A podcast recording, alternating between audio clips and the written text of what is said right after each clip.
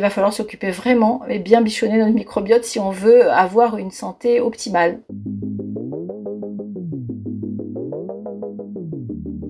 Bonjour à toutes et à tous. Vous écoutez Révolutions alimentaires, un podcast produit par Darwin Nutrition et présenté par Mathieu Briard et Louise Brouez.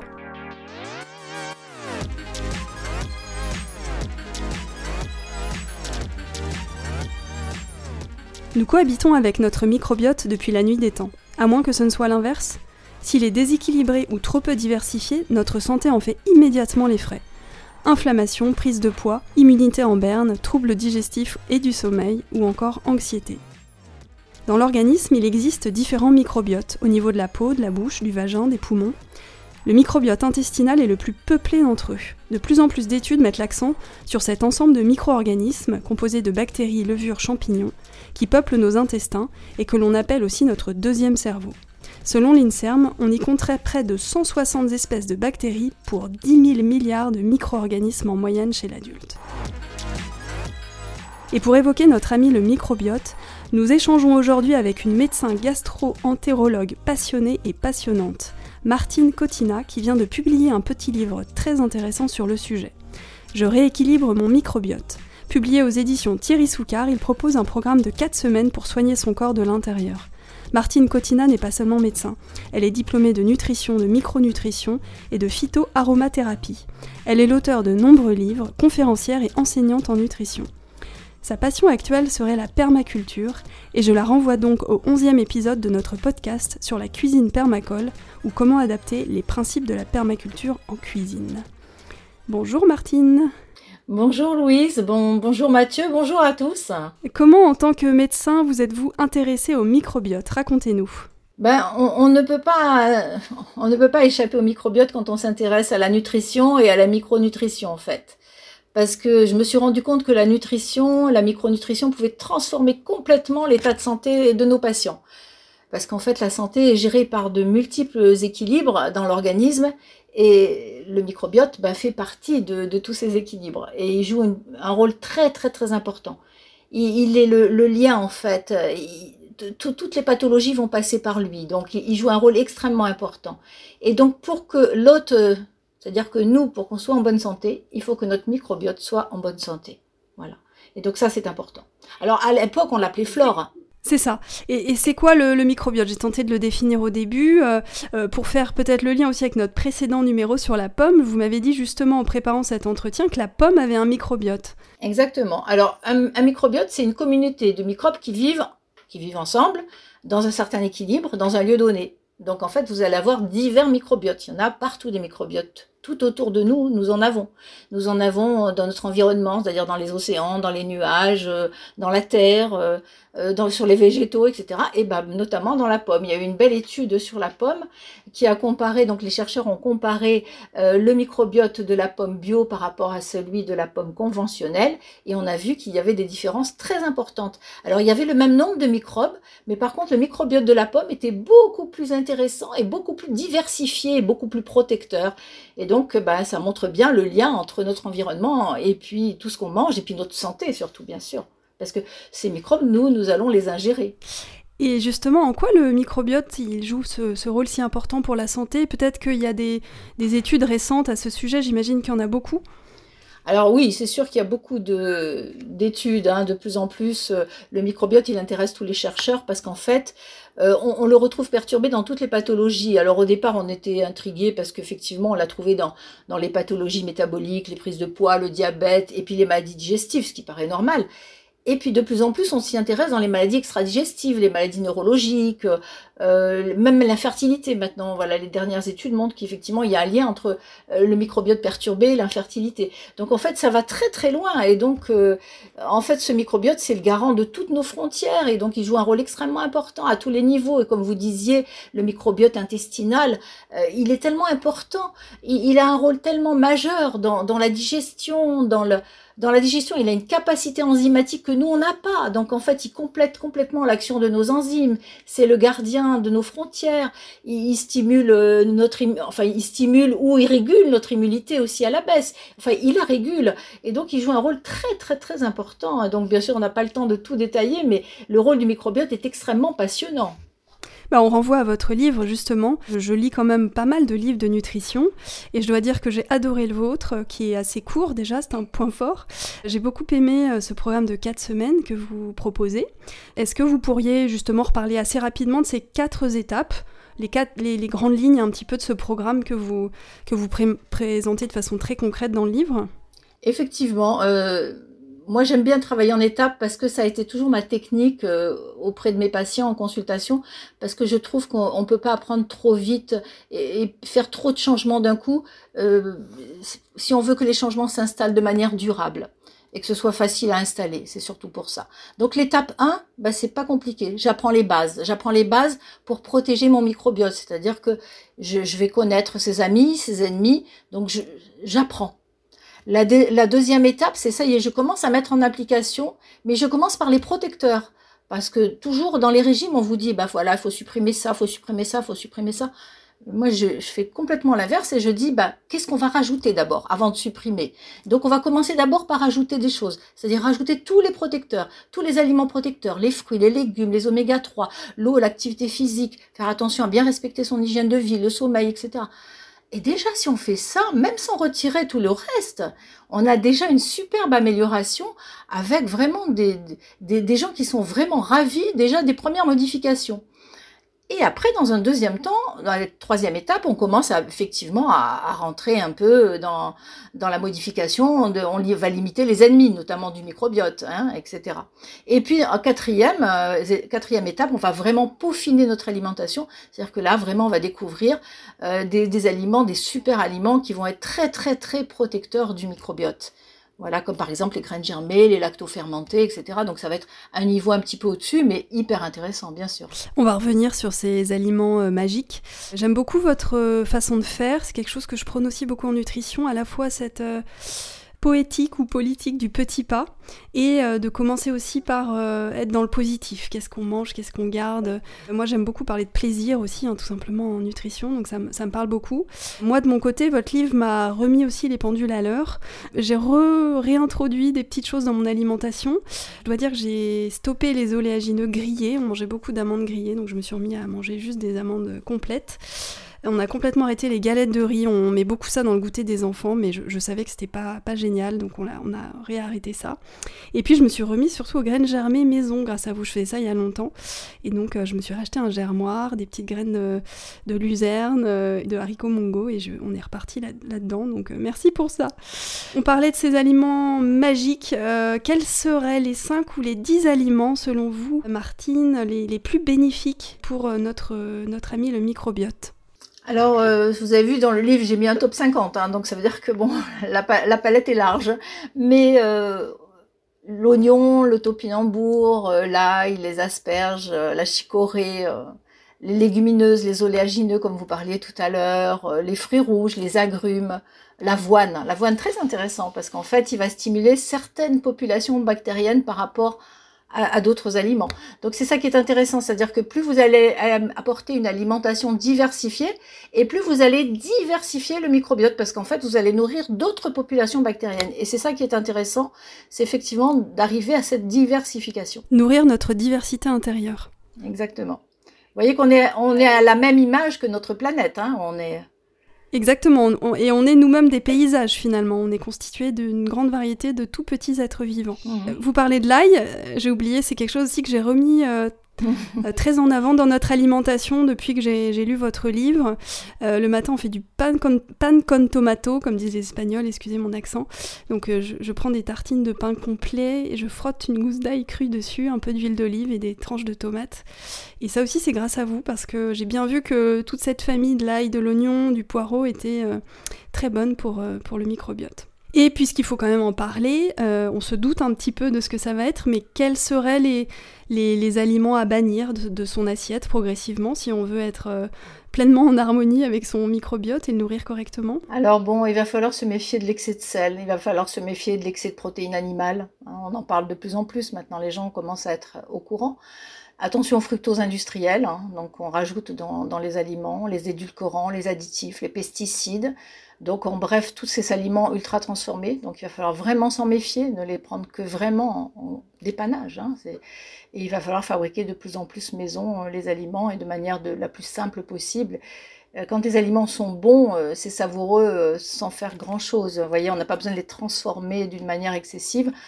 Il suffit de choisir des aliments bons de base, quoi. C'est ça qui est important, de retrouver la vraie saveur des aliments. Et concernant les types de cuisson, je voulais aussi vous poser cette question. Vous parlez par exemple dans votre livre de mettre certains aliments au frigo après la cuisson. D'ailleurs, est-ce que vous pouvez nous redire un petit mot là-dessus?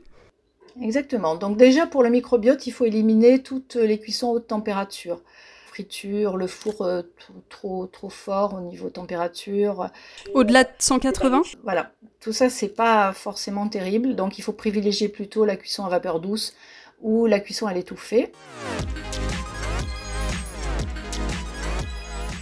La cuisson à vapeur douce est une méthode de cuisson reconnue par les professionnels de santé comme une cuisson diététique. Avec la vapeur douce, les aliments cuisent à moins de 100 degrés. Cette cuisson basse température permet de préserver les aliments et leur valeur nutritive.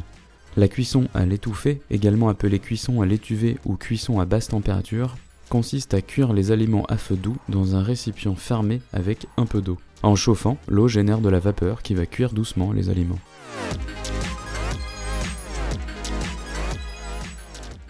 Après, euh, vous, effectivement, vous avez certains aliments qui vont mériter d'être euh, remis au réfrigérateur après être cuit. Effectivement, pourquoi? C'est ceux qui sont riches en amidon. Donc l'amidon va se modifier au niveau de sa structure, c'est-à-dire que quand l'amidon il va être cuit, donc il va devenir plus facile à digérer, plus digeste.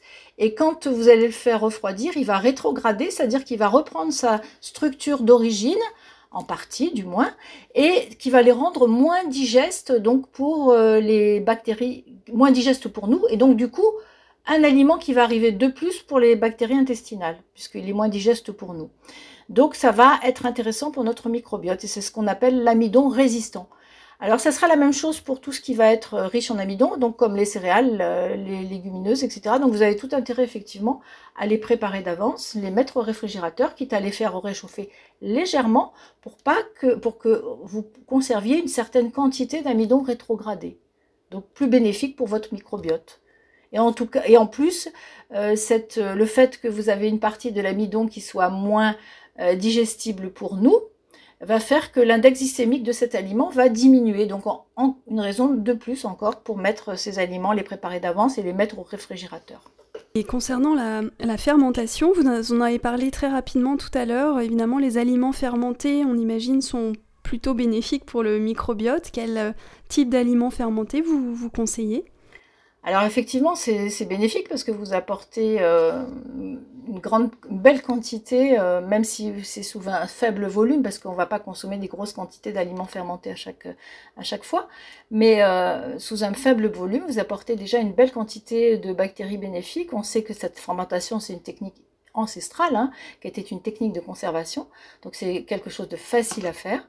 Et euh, donc, euh, non seulement ça vous apporte des germes bénéfiques, mais en plus, euh, bah, les bactéries, elles ont travaillé, donc elles vous apportent encore plus de vitamines, encore plus de minéraux, des acides aminés, etc. Donc, c'est un aliment très intéressant au niveau nutritionnel, en dehors même de cette richesse en bactéries. Donc, commencez par la betterave, commencez par, par exemple, le chou. Voilà, c'est classique, hein, le chou, la choucroute, quoi, en fait. Et donc, c'est délicieux et c'est très facile. Donc, j'ai effectivement, j'ai mis des recettes dans mon livre pour que vous puissiez commencer. la choucroute, vous la consommez crue, un petit peu en salade avec d'autres choses, ou vous la cuisez de façon cuisson douce? Les deux. C'est-à-dire que si euh, vous voulez faire euh, le chou utilisé en petite quantité régulière dans les crudités, c'est c'est bien en petite quantité. À ce moment-là, vous, vous, le parsemez à chaque fois dans les salades, dans les carottes râpées, etc. Et puis, si vraiment vous voulez manger une choucroute, c'est-à-dire un plat entier, parce que là, c'est difficile quand c'est cru. Euh.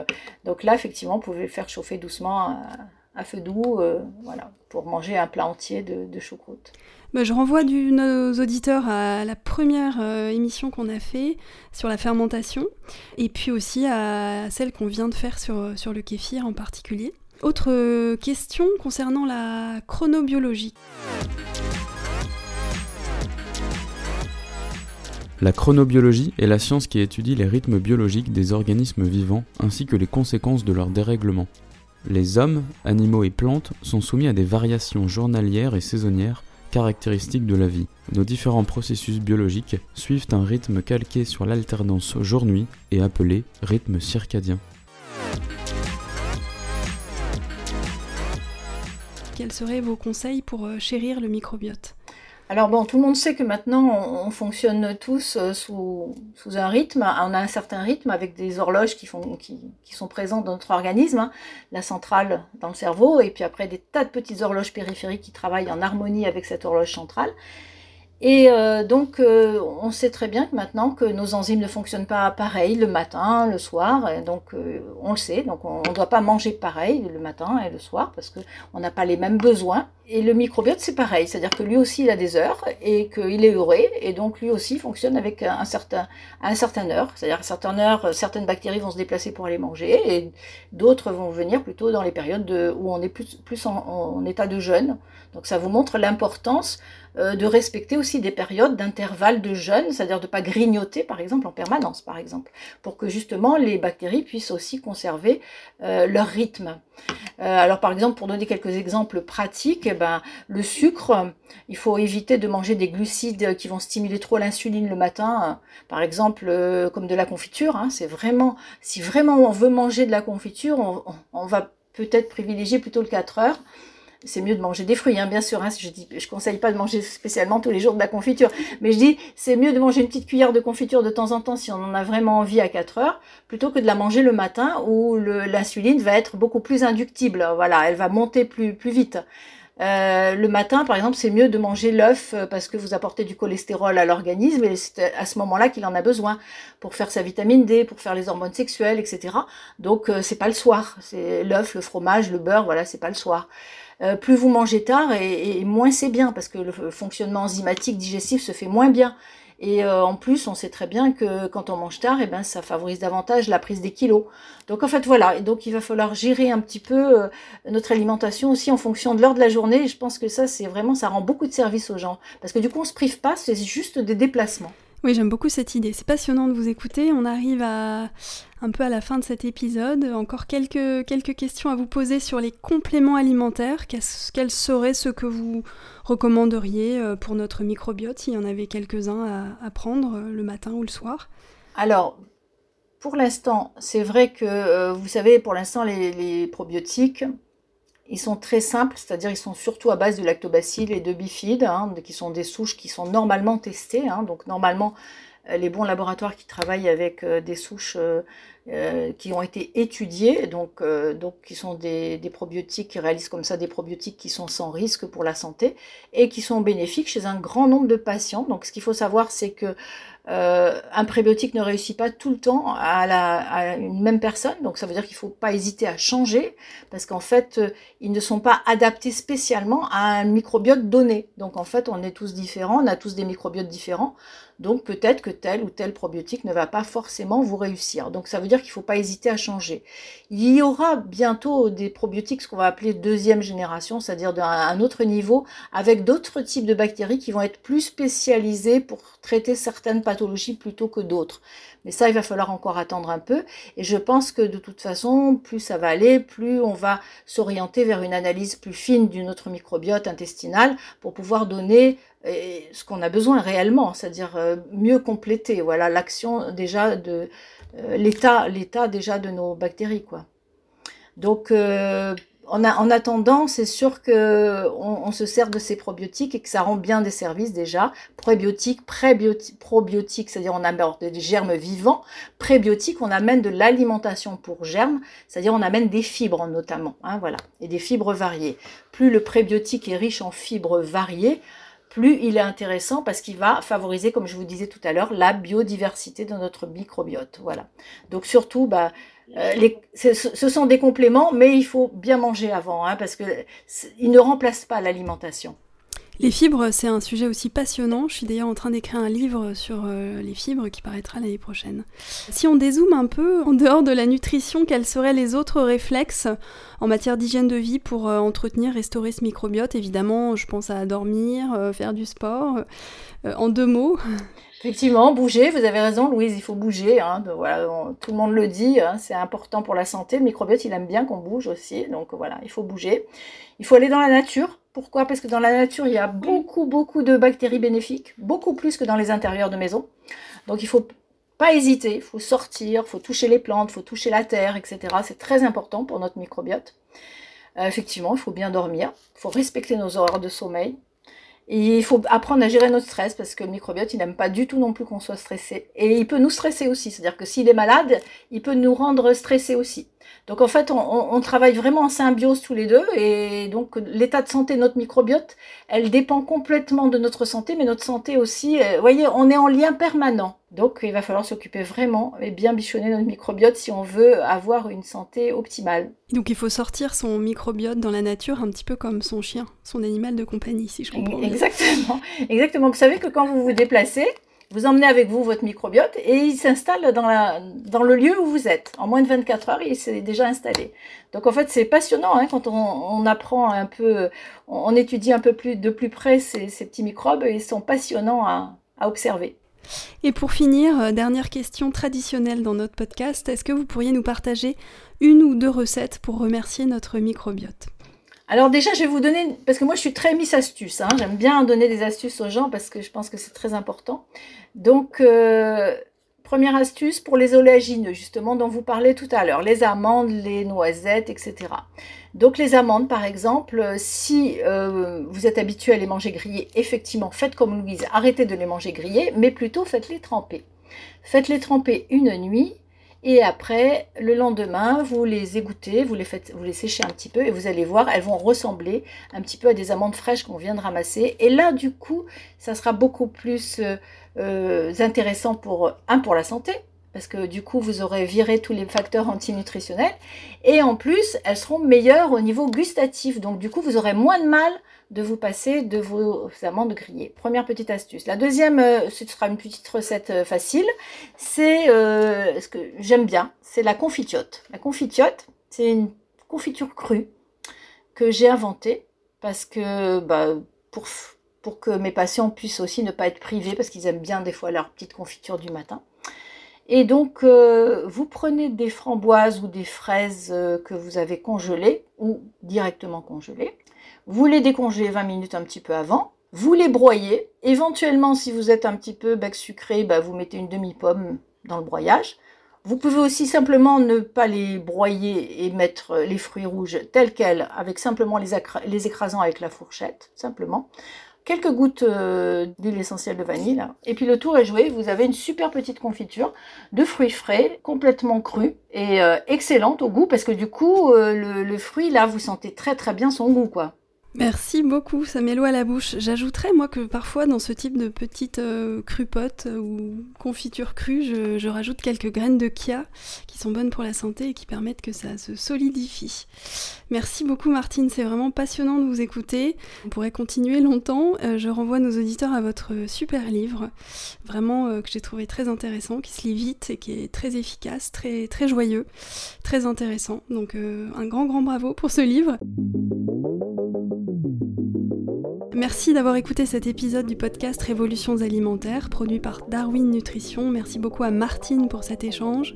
Merci à Mathieu Briard à la technique et merci à Charlotte et Quentin, les fondateurs du site Darwin Nutrition et nos complices pour préparer ce podcast. Si vous avez aimé cet épisode, pensez à vous abonner sur votre plateforme de podcast préférée et à nous laisser un avis sur Apple Podcast. À très bientôt.